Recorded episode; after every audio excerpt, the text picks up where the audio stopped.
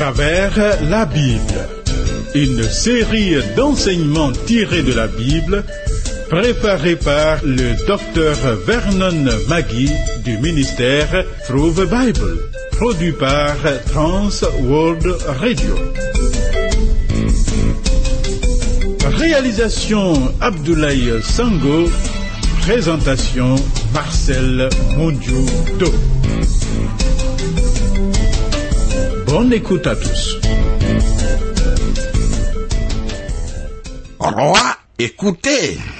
Prince, prêtez l'oreille. Je chanterai à l'Éternel. Oui, je chanterai à l'Éternel, le Dieu d'Israël. Ô Éternel, quand tu sortis de Séhir, quand tu t'avanças des champs d'Édom, la terre trembla et les cieux se fondirent, les montagnes s'ébranlèrent devant l'Éternel. Alléluia. Thier, Thier Rodrigue Dibi, mon assistant, tout souriant, se joint à moi pour te dire, une fois de plus, joyeuse écoute, ami. Que la parole de Dieu nous apporte un peu plus encore aujourd'hui. Le programme à travers la Bible que nous suivons est le 71e. Libre à toi de nous appeler ou d'écrire pour poser des questions à propos de cette étude. Voici nos points de contact. À travers la Bible. À travers la Bible sur TWR. Vos commentaires et vos réflexions nous intéressent. Écrivez-nous à l'adresse suivante à travers la Bible 06 BP 21 31 Abidjan 06 Côte d'Ivoire. Téléphone 22 49 03 01. Email twr 21 31 yahoo.fr. Site www.twrafrica.org. Avec joie, poursuivons l'étude de l'évangile de Matthieu. Dernièrement, dans le chapitre 3, nous contemplions Jean-Baptiste, le précurseur du Christ, le dernier des prophètes de l'Ancien Testament, apparaître sur les pages du Nouveau Testament. Et les gens venirent à lui pour recevoir le baptême de repentance, car le royaume des cieux est proche. Les pharisiens et les sadicéens, ils sont venus et il leur a dit, race de vipères, qui vous a appris à fuir la colère à venir. Produisez donc des fruits dignes de la repentance. Et ne vous prétendez pas être des fils d'Abraham, car de ces pierres, Dieu peut susciter des enfants à Abraham. Ah, c'était dur. Et Jean continue. Il dit, Matthieu chapitre 3, verset 10. Déjà, la cognée est mise à la racine des arbres. Tout arbre donc qui ne porte pas de fruits sera coupé et jeté au feu. Voilà. Le Nouveau Testament parle beaucoup de porter du fruit. Le fruit prouve la qualité de l'arbre. Seul un arbre fruitier peut produire du fruit. Jean-Baptiste parle ici de la cognée portée à la racine de l'arbre parce que l'arbre ne porte aucun fruit. Vois-tu, un cacaoyer porte des cabosses de cacao. Si un arbre ne porte que des épines, ce n'est pas un arbre fruitier et il faut le couper. La racine et le fruit vont de pair. L'arbre doit avoir la bonne racine pour donner le bon fruit. C'est exactement ce que Jean-Baptiste leur dit ici. Le mauvais arbre doit être abattu et jeté au feu. Matthieu chapitre 3 verset 11. Moi, je vous baptise d'eau pour vous amener à la repentance. Mais celui qui vient après moi est plus puissant que moi, et je ne suis pas digne de porter ses souliers. Lui, il vous baptisera du Saint-Esprit et de feu. Jean déclare, je baptise d'eau, mais lorsqu'il viendra, il vous baptisera du Saint-Esprit et de feu. Voilà. Nous vivons à l'époque du Saint-Esprit. Jésus-Christ baptise maintenant du Saint-Esprit, mais il baptisera de feu lors de son retour, et le feu signifie le jugement. Cette distinction doit être bien notée.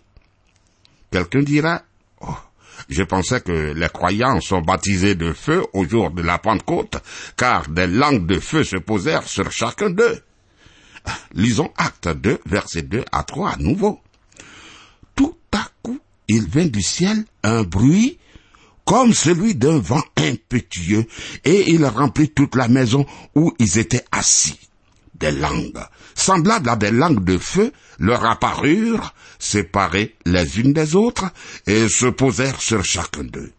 Écoute, il ne s'agissait ni du vent, ni du feu, mais de la venue du Saint-Esprit comme du vent et comme du feu. Donc, quand le Saint-Esprit est venu, ce n'était pas du tout l'accomplissement du baptême de feu. Ce dernier aura lieu lors du retour de Christ.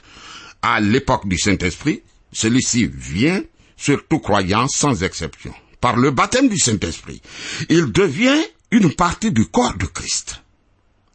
Nous avons tous en effet été baptisés dans un seul esprit pour former un seul corps. 1 Corinthiens 12, verset 13. C'est l'une des grandes vérités de la parole de Dieu. Jean-Baptiste continue de parler du retour de Christ. Matthieu chapitre 3, verset 12. Il a son vent à la main. Il nettoiera son air et il amassera son blé dans le grenier, mais il brûlera la paille dans un feu qui ne s'éteint point. Puis Jésus est baptisé par Jean. Matthieu 3, verset 13. Alors, Jésus vint de la Galilée au Jourdain vers Jean pour être baptisé par lui. Oh, c'est remarquable, vraiment. Et nous nous posons la question. Pourquoi Jésus a-t-il été baptisé? Essayons de répondre. Matthieu chapitre 3, verset 14 et 15. Mais Jean s'y opposait en disant, c'est moi qui ai besoin d'être baptisé par toi, et toi tu viens à moi. Jésus lui répondit, laisse faire maintenant, car il est convenable que nous accomplissions ainsi tout ce qui est juste. Et Jean ne lui résista plus. Ah, pourquoi Jésus a-t-il été baptisé? Il peut avoir plusieurs raisons à cette question mais la réponse principale nous est donnée par Jésus lui-même. Car il est convenable que nous accomplissions tout ce qui est juste. Jésus s'est identifié, s'est confondu totalement à l'humanité pécheresse. Ésaïe avait prophétisé qu'il serait au nombre des transgresseurs, Ésaïe 53 verset 12. Voici un roi qui s'est identifié, qui s'est confondu à ce sujet. En réalité, le baptême symbolise l'identification. Et je crois que l'identification au pécheur constituait la raison principale pour le baptême du Seigneur Jésus. Christ, étant saint, n'avait pas besoin de se repentir. Il est saint, sans péché, pur et séparé des pécheurs. Mais il a été baptisé pour s'identifier totalement à l'humanité il s'est confondu complètement à l'humanité. Écoute, quand le morceau de glace jeté dans l'eau tiède fond, la glace n'existe plus. Tout est eau. Jésus, en se faisant baptiser, se confond totalement à l'humanité. Il est totalement homme. Il existe une seconde raison pour laquelle Jésus a été baptisé. Le baptême d'eau symbolise, représente la mort. Sa mort elle-même était un baptême. Tu te rappelles qu'il a dit à Jacques et à Jean quand ils voulaient être assis à sa droite et à sa gauche dans le royaume. Il est dit, Jésus répondit, vous ne savez ce que vous demandez. Pouvez-vous boire la coupe que je dois boire ou être baptisé du baptême dont je dois être baptisé Marc 10, verset 39. Tu le vois, la mort de Christ était un baptême.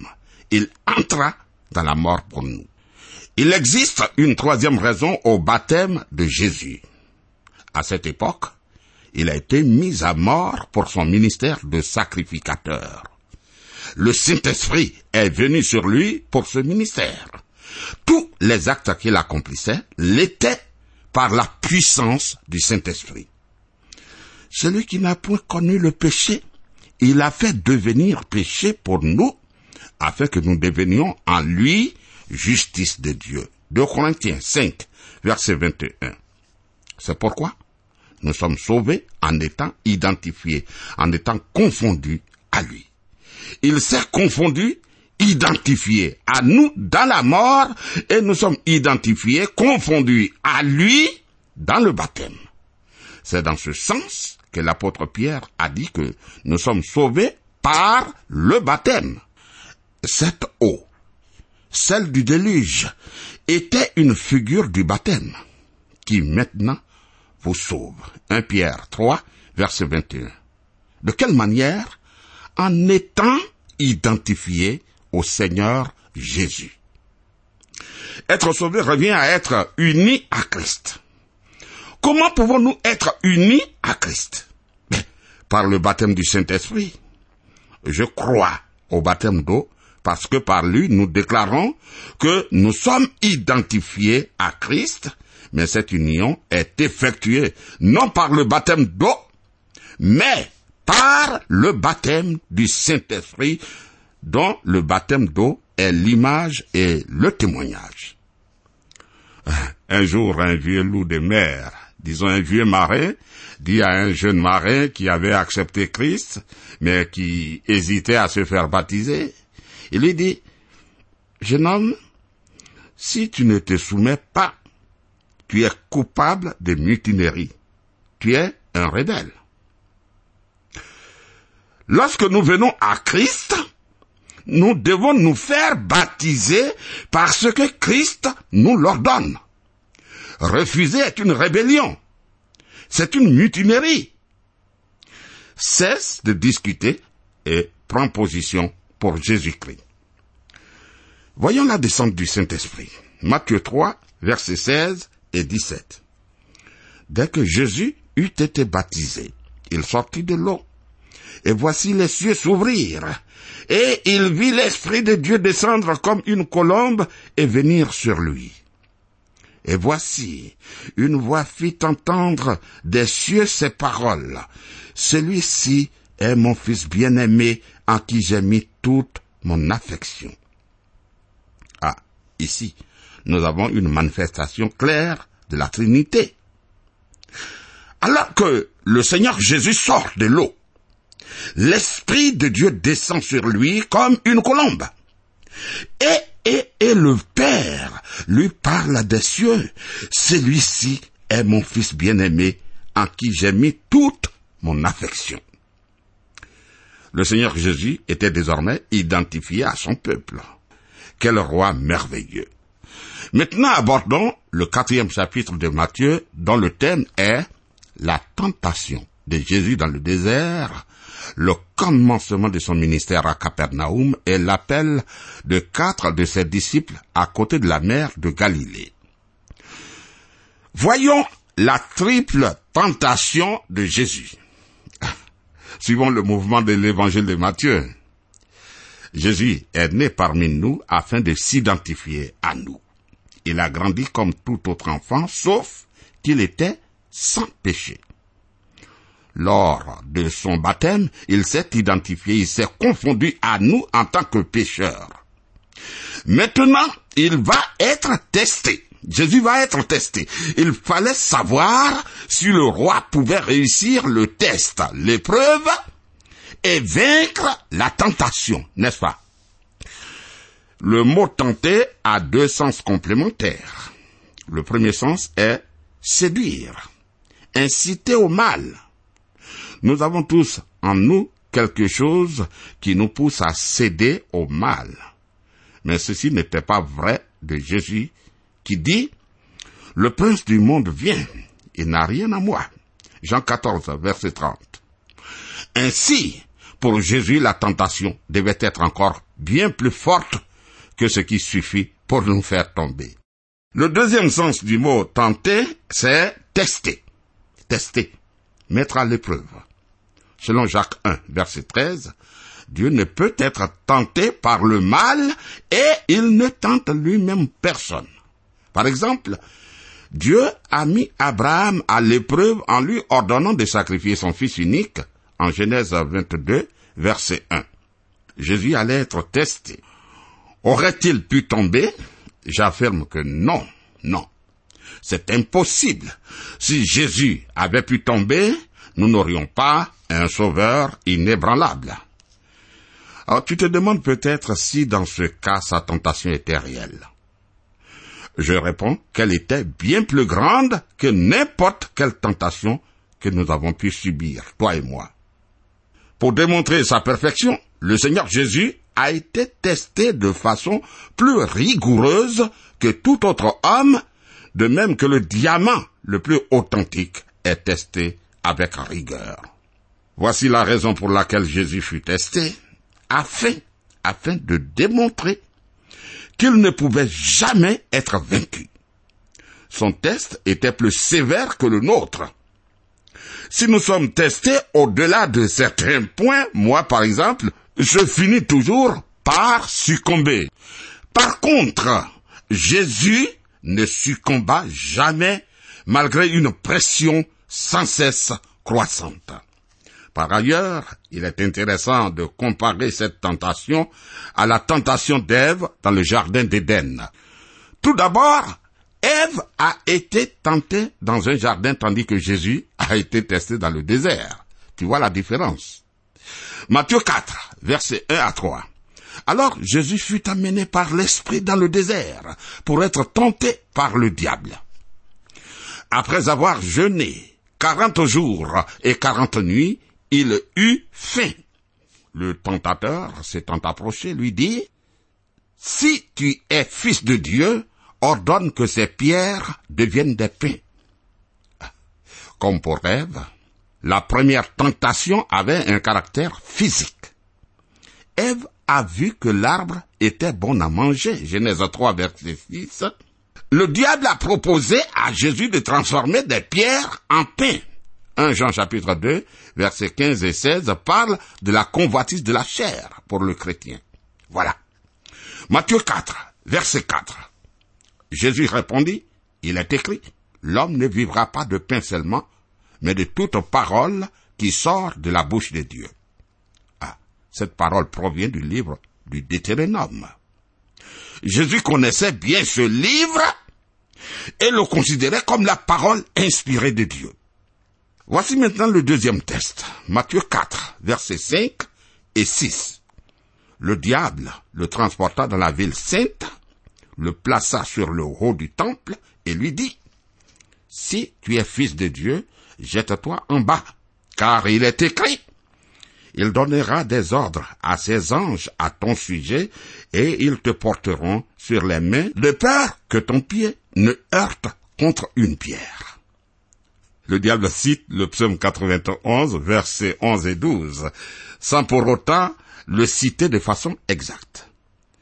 Cette tentation avait un caractère spirituel. De même, Ève a vu que le fruit donne la sagesse. Pour le chrétien, cette tentation est décrite dans 1 Jean chapitre 2 versets 15 à 16 comme l'orgueil de la vie. Matthieu 4 verset 7, Jésus lui dit, il est écrit aussi, tu ne tenteras point le Seigneur ton Dieu. Tu vois, Jésus réplique en citant Deutéronome 6, verset 16. La troisième tentation est psychologique. Matthieu 4, verset 8 et 9. Le diable le transporta encore sur une montagne très élevée, lui montra tous les royaumes du monde et leur gloire, et lui dit, Je te donnerai toutes ces choses si tu te prosternes et m'adores. Satan montre à Jésus tous les royaumes du monde et leur gloire.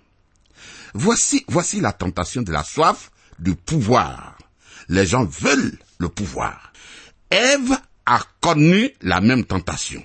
Vous serez comme Dieu, connaissant le bien et le mal. Genèse 3, verset 5. Beaucoup d'entre nous succombent à cette tentation. Ah oui, beaucoup, beaucoup. Remarquons la réponse du Seigneur Jésus. Matthieu 4, verset 10.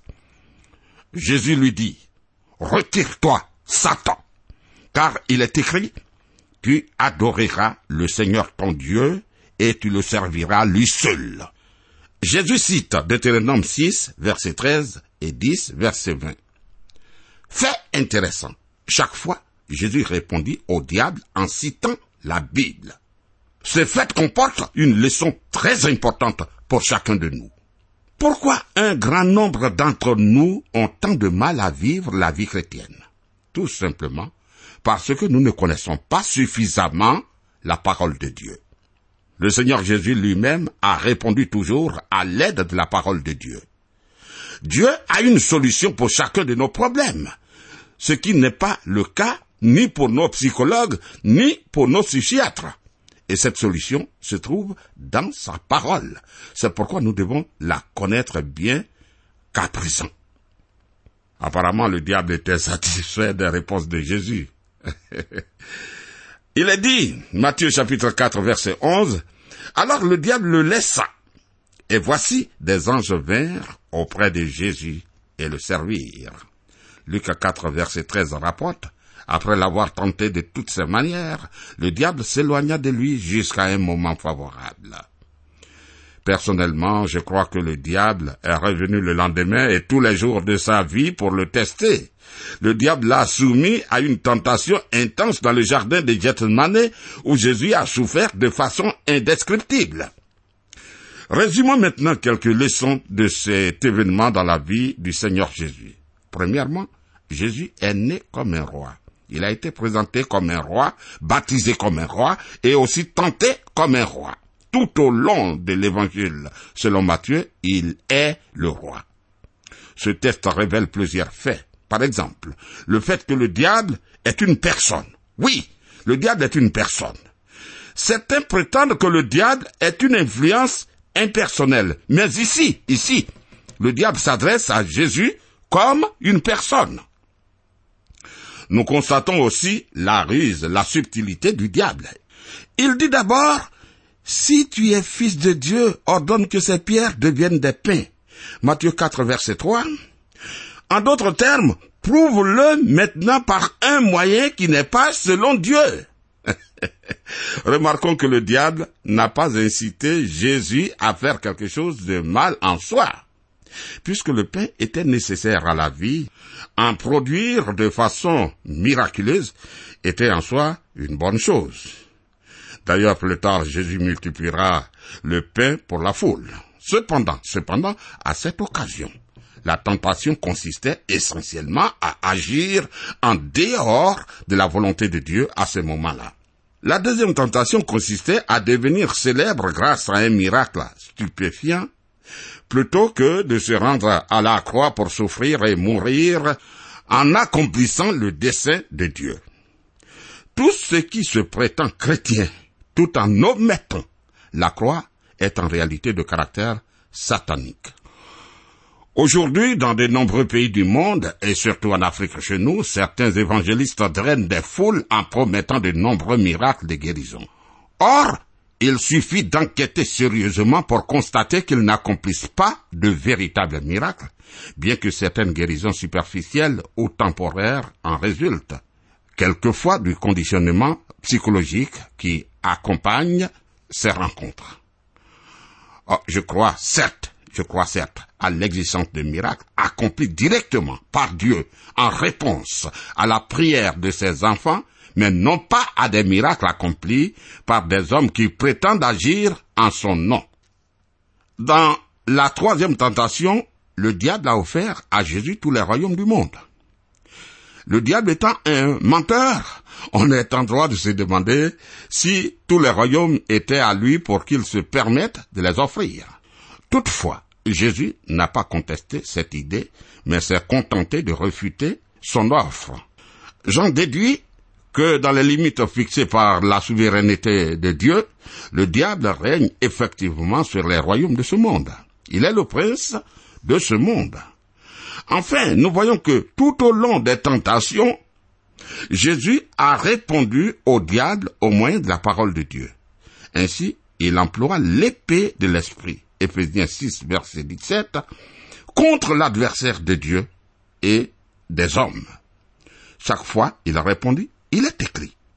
Ah, cher ami, si seulement nous savions mieux employer l'épée de l'esprit, c'est encore aujourd'hui une arme très efficace. Autre point intéressant.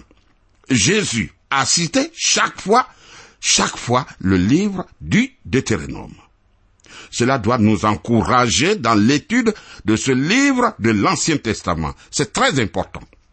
Certes, le diable a suscité la Bible également. Il a cité par exemple le psaume 91 verset 11 à 12 car il ordonnera à ses anges de te garder dans toutes tes voies. Ils te porteront sur les mains de peur que ton pied ne heurte contre une pierre. Lorsque le diable cite la Bible, c'est de façon inexacte et en l'appliquant mal.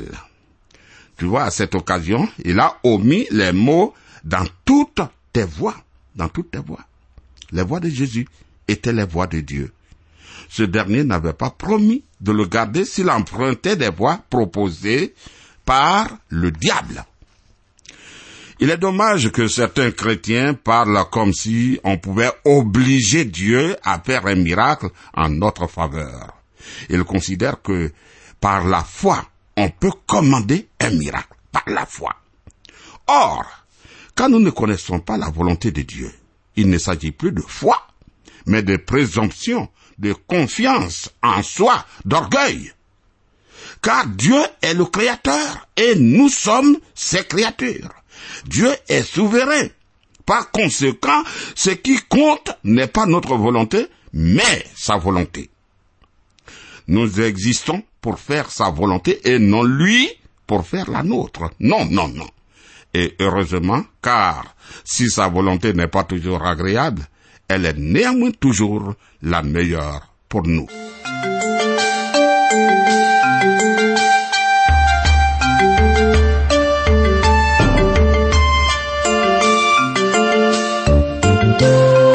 Vous venez de suivre le programme À travers la Bible, un enseignement du docteur Vernon Magui du ministère Through the Bible, une production de Trans World Radio. Pour tout contact, écrivez-nous à l'adresse suivante. À travers la Bible, 06, boîte postale 2131, Abidjan 06, Côte d'Ivoire. Je répète, à travers la Bible, 06, boîte postale 2131, Abidjan 06, Côte d'Ivoire. Téléphone 22 49 03 01. Je dis bien 22 49 03 01. Que Dieu vous bénisse.